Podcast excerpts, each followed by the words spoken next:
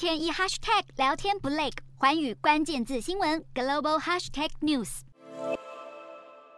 法院人员打开门，但第二位人员跟着进入后，这扇门就直接打在美国前总统川普身上。川普还得自己动手扶住大门，因为支付艳星封口费案被起诉出庭，已经让川普很不开心。现在还被民主党的美国总统拜登当笑话看。宛如像在看好戏似的，拜登一整个露出牙齿，两度笑开怀。不过传出川普气归气，现在的策略就是把被起诉变成选举资产。美媒指出，川普的竞选团队将起诉案视为天赐良机，企图为川普博得更多同情和支持。在川普执政时期的白宫发言人就笑说：“如果川普之后得拍嫌犯大头照，也得拍一张史上最有男子气概的照片。”根据 CNN 民调显示，六成美国人认同起诉川普，但也有高达百分之七十六的受访者认为起诉川普具有政治动机，而且共和党支持者几乎一面倒，高达百分之九十三的人认为这是出自政治考量。